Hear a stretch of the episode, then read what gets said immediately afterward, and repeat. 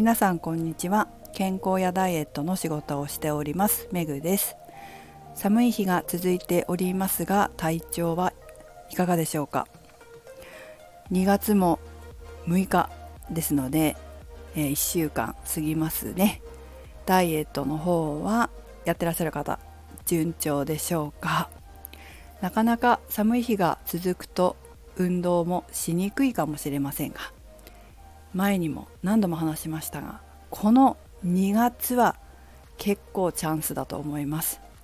特に私だったら筋トレを頑張りますね。寒くて外に出たくなくてもできるっていうのは、まあ、筋トレとかストレッチだと思いますがダイエットのことを考えると、まあ、体が硬い方はストレッチもいいかなと思いますけども、まあ、筋トレも大事ですね。筋肉をしっかりとつけておけば暖かくなって外に出た時に効率的に脂肪を燃やせる体づくりができているからです。体づくりじゃないですね。体ができてるからです。ですね。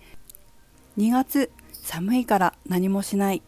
という方と2月寒いけどちょっと筋トレぐらいやっとこうかなという方の場合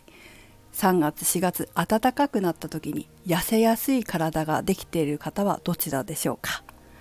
えー、歳を超えてしまうと自動的に筋肉はつきません、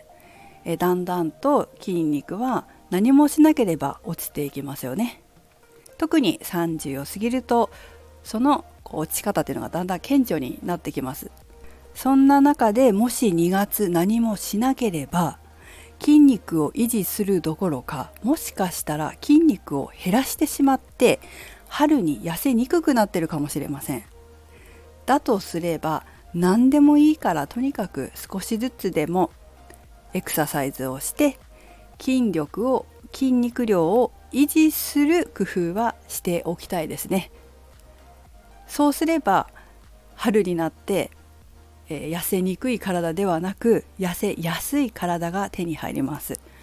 本当に残念なことに人間ね年を重ねたら高校生みたいな体ではないわけですよ。勝手に自動的に筋肉はつかないんですね。むしろじっとしてれば落ちる一方です。これやっぱり自覚した方がいいですね、えー、春になった時にどんな体でダイエットしていきたいのか効率よく痩せられる体で春を迎えたいのか筋肉をもう一回一からつけ直す生活でいいのか。ね一回筋肉落ちると年重ねるとつけるの大変なんですよ。デメリットなんですよ筋肉を落とすの。なので是非2月筋力筋肉を維持できるように1日1個でもいいので